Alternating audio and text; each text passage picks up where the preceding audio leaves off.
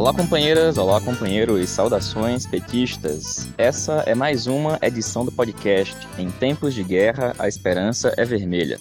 Hoje, segunda-feira, dia 2 de maio, eu sou o Patrick e topo a conversa junto com vocês.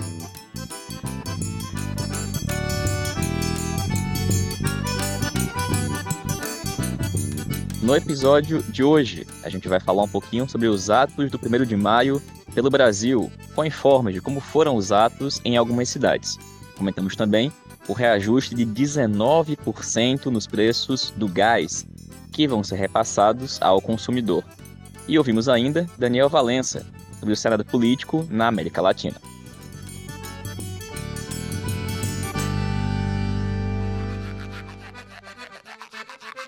Pessoal, para quem achava que já estava tudo muito caro, se prepare.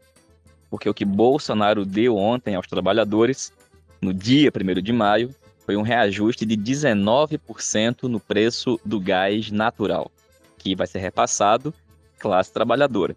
Ou seja, essa semana o preço do botijão de gás, que em alguns lugares já custa muito mais que 100 reais, vai aumentar ainda mais.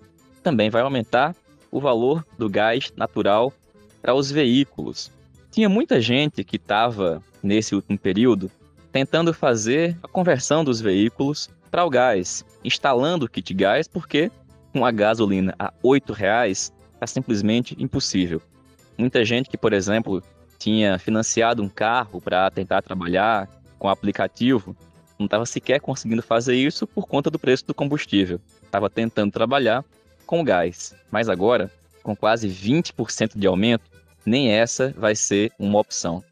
E a gente sabe que tudo isso é por conta da política de preços praticada pela Petrobras, adotada pelo governo Bolsonaro. Uma política que é absurda e que tem que acabar o mais rápido possível. Por isso, nós não podemos vacilar na defesa da mudança dessa política de preços e que a Petrobras volte a servir ao povo brasileiro. E não apenas para remunerar os seus acionistas mais ricos, porque é assim que tem sido a política no governo Bolsonaro.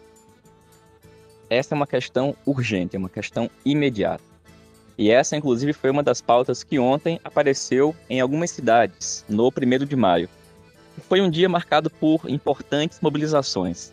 A gente pediu que companheiros e companheiras enviassem alguns relatos para a gente ter uma dimensão do que foi de fato o dia de ontem.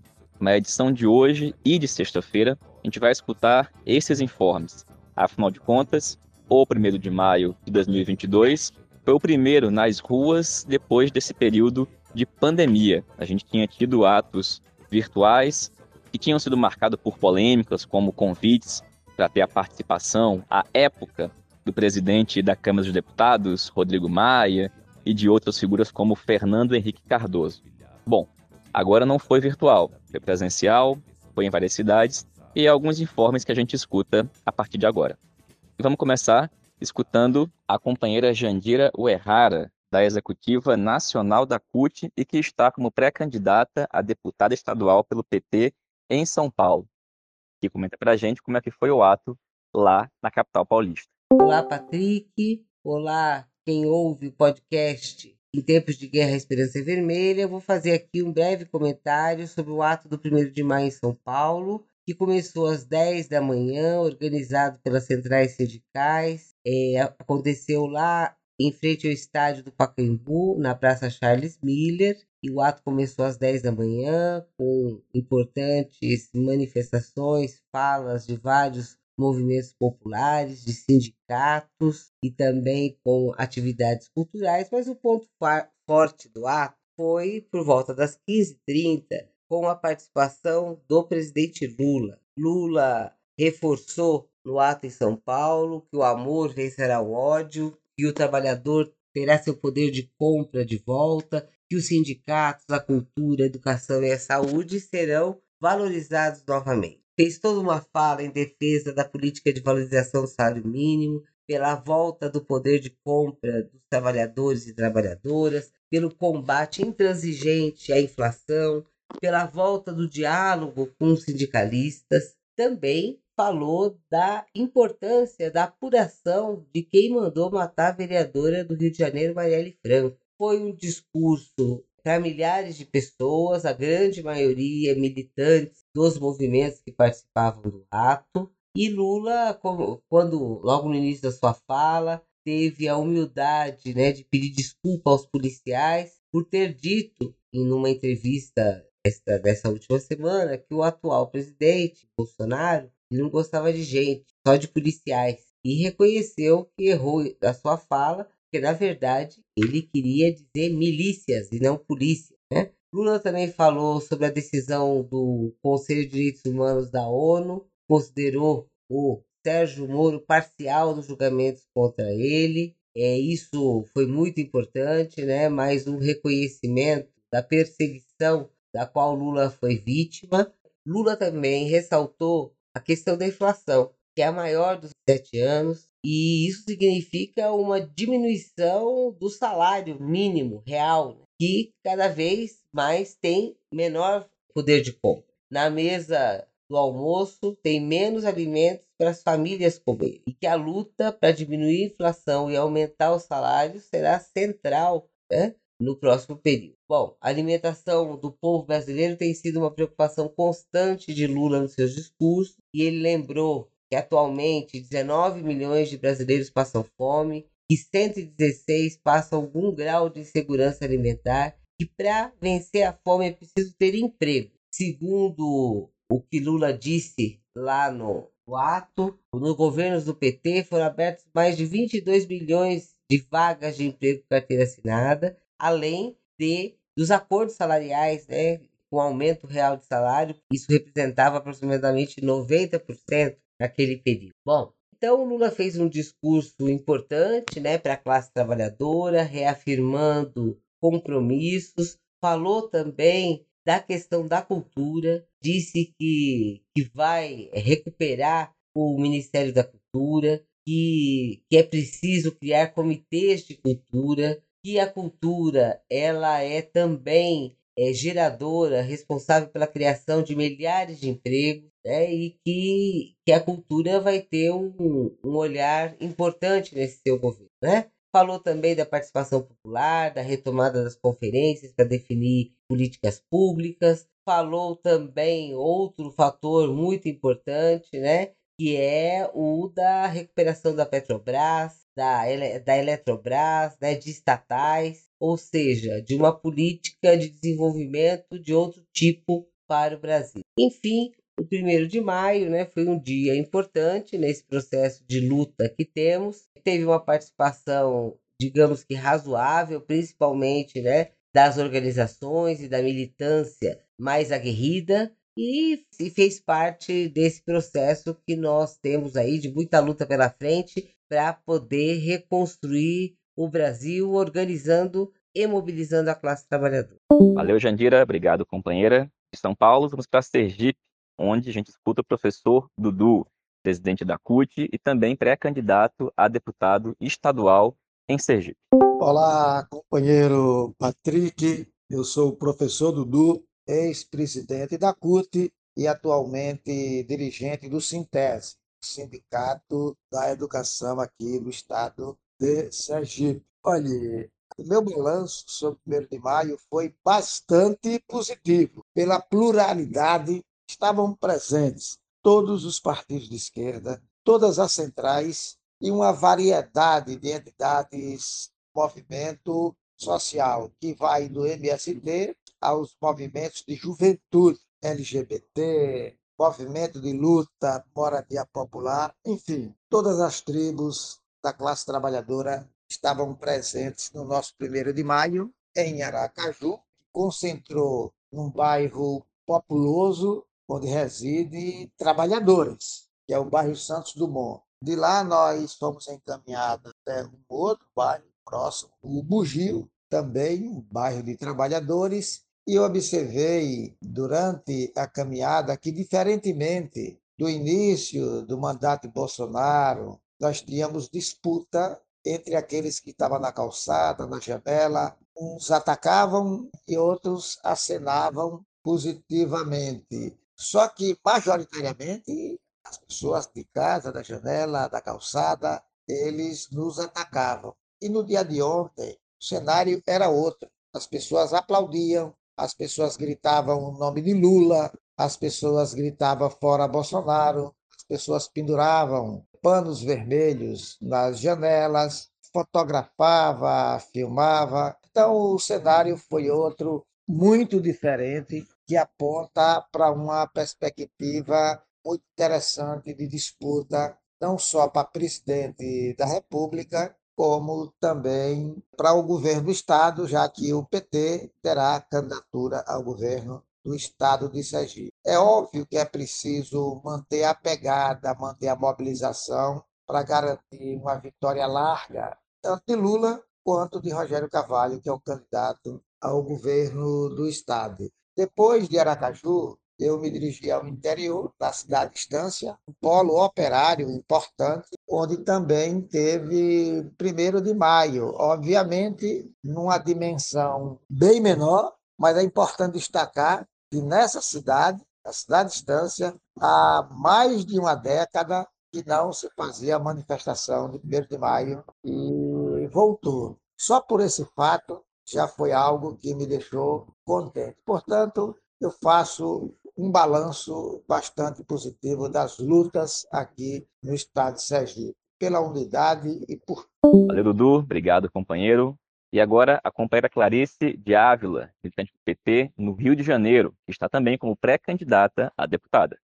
Olá, Patrick, tudo bem? Olá, ouvinte do podcast Em Tempo de Guerra Esperança Vermelha. Então, vamos sim falar do dia 1 de maio. Nós já temos notícias que foi maravilhoso. Todos os lugares do Brasil nós tivemos comemorações, né? Do Dia do Trabalhador e da Trabalhadora. E essas comemorações, Patrick, elas tiveram um elemento a mais, né? Porque são dois anos que a gente faz homenagens, comemorações somente pelas redes sociais, né? Pandemia nos impediu de ocupar as ruas, que é o espaço de luta da classe trabalhadora, né? E geralmente os dias primeiros de maio de todos os anos, a gente vai para as ruas, a gente vai lutar por direitos e tem dois anos que a gente consegue somente fazer isso pelas redes sociais. Então, esse ano ele foi marcado por um ano de retorno às ruas, né, onde a classe trabalhadora esteve em movimento maciço, né, em todos os lugares do país. Também teve um mote muito importante, né? Porque é a luta pleno, pleno emprego, é a luta pela volta dos direitos da classe trabalhadora, é a luta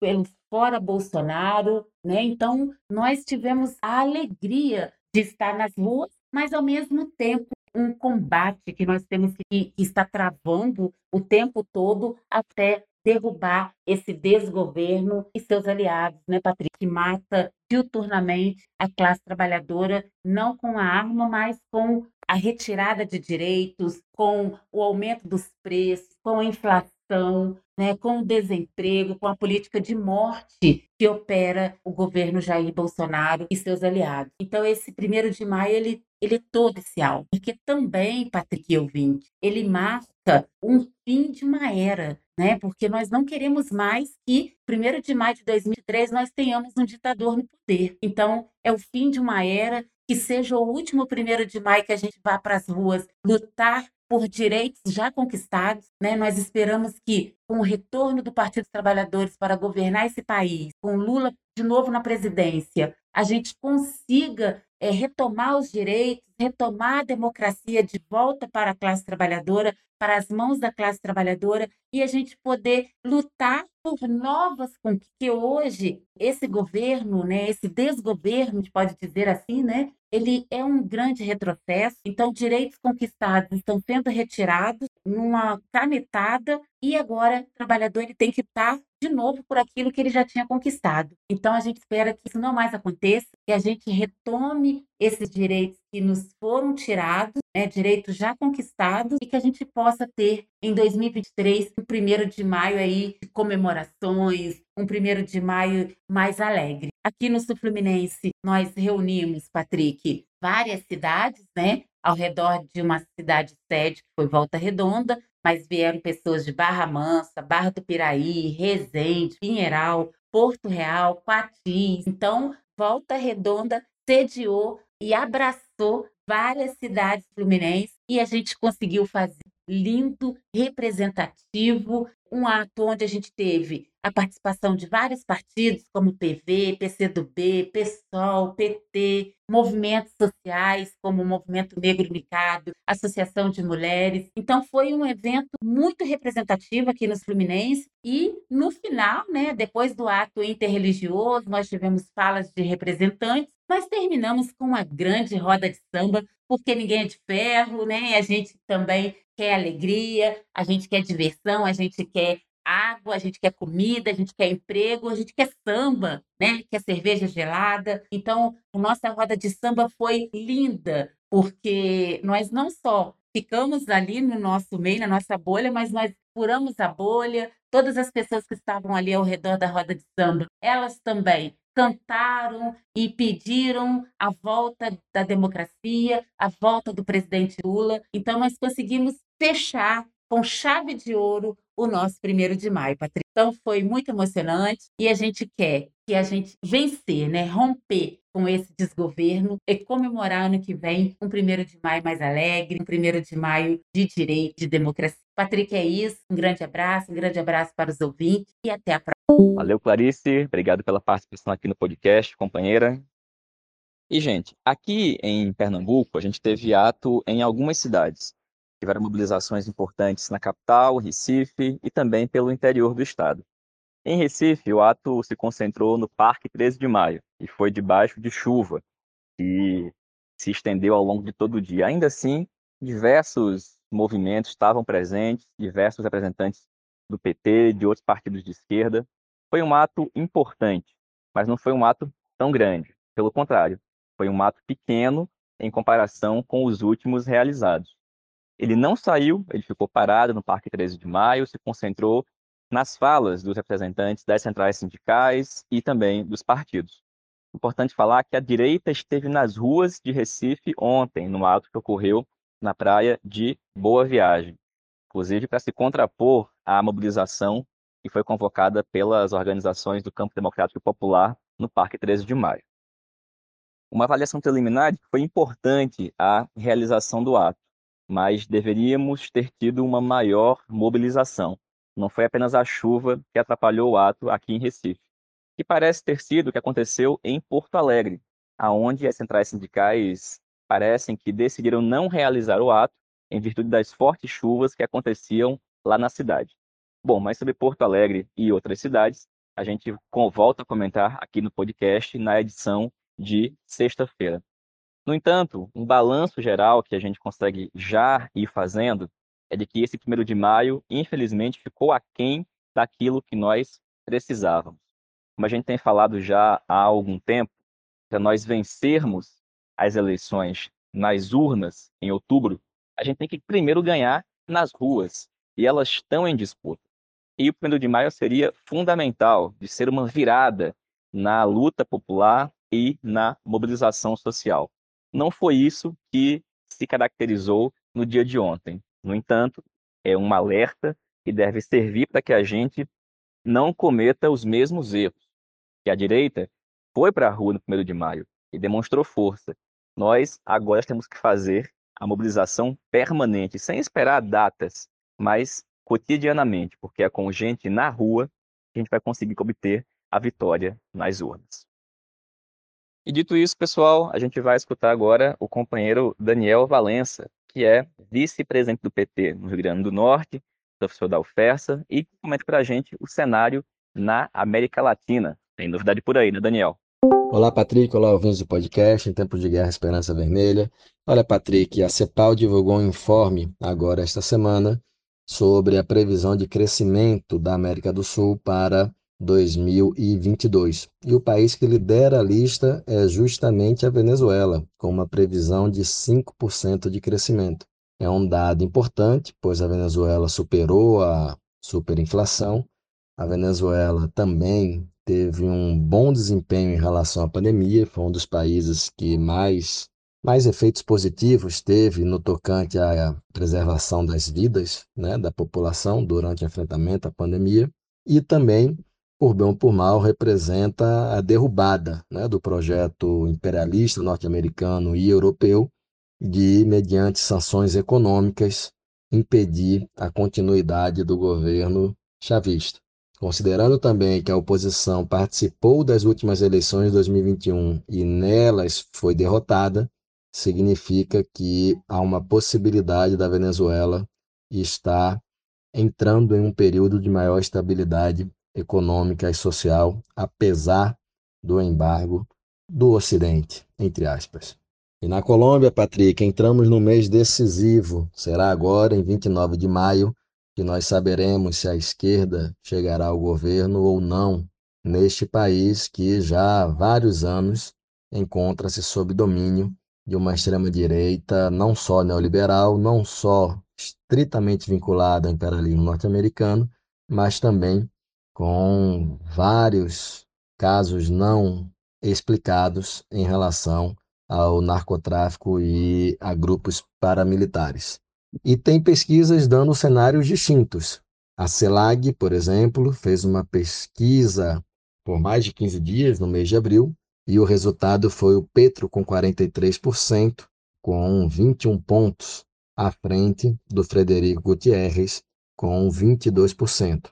Esta pesquisa da CELAG, o, o Petro estaria muito próximo de vencer no primeiro turno e teria uma boa margem no segundo turno. Acontece que hoje, 2 de maio, foi divulgada uma pesquisa da Eco Analítica que mostra um cenário muito mais apertado. Por ele, Petro está com 36,4% frente 30,6% do Frederico Gutierrez. Petro ainda levaria no segundo turno, mas também com uma margem curta, ou seja, estaria com 43,8 ante 40,9 do seu principal adversário. É bom lembrar, Patrick, que o clima é muito ruim na Colômbia. Agora, no 1 de maio, houve a comemoração de um ano do Paro Nacional, uma mobilização que literalmente paralisou o país e que teve como consequência mais de 80 assassinados por forças paramilitares ou estatais, de acordo com a entidade Indepaz. E em meio à comemoração do um ano do Paro Nacional, em meio à liderança do Pacto Histórico, encabeçado pelo Gutierrez, nós estamos tendo várias ameaças de morte, seja a França, a vice do Petro, seja o próprio Petro, que hoje cancelou eventos de campanha na zona cafeeira em virtude de ameaças de morte. Enquanto isto, seguem sendo assassinadas lideranças que assinaram o Tratado de Paz, lideranças de movimentos, camponeses, enfim, é um clima muito difícil e que a gente espera que as classes trabalhadoras colombianas consigam sustentar a pressão e vencer ao final deste mês. Outro ponto importante de nós comentarmos é que estamos com três países na América Latina sob regime de estado de exceção, o Haiti, o Equador, cujo governo Laço perdeu quatro ministros apenas na semana passada, em meio à crise que vivencia, e também El Salvador. A gente tinha comentado aqui que El Salvador teve uma discussão de decretar o estado de exceção em virtude do aumento da violência, o mesmo que ocorreu no Haiti e também no Equador. Porém, como nós também já havíamos adiantado, o governo de extrema-direita do Bukele, agora, neste primeiro de maio, o seu ministro do Trabalho foi à imprensa dizer que os verdadeiros trabalhadores fizeram acordo com o governo e não saíram a marchar. Aqueles que saíssem a marchar eram os parentes, os amigos, os cúmplices das gangues que o governo estava combatendo.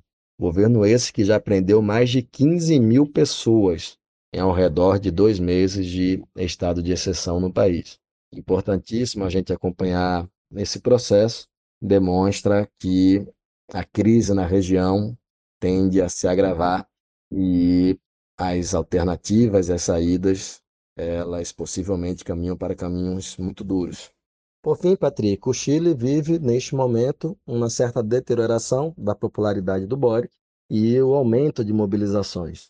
Uma greve, uma paralisação de caminhoneiros, contra a qual Boric acionou a Lei de Segurança Nacional para impedir o fechamento das estradas, mas também movimentações estudantis e, neste primeiro de maio, após o grande ato unificado, que é característico, histórico no Chile, houve ações diretas e também é, repressão policial a tais ações.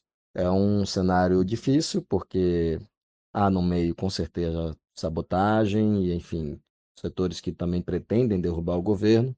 Mas, por outro lado, este governo surge das mobilizações do estalido social e, como tal, entra numa contradição de como garantir a participação política e a pressão popular e manter a ordem ao mesmo tempo, sem utilizar da repressão desenfreada. Bom, é isso, Patrick.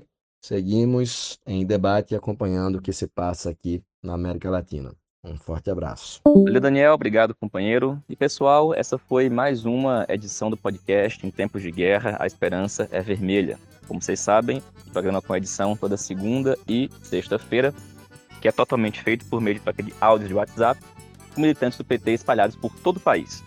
A gente se reencontra aqui na próxima sexta-feira. Saudações petistas. Fora Bolsonaro, Lula, presidente.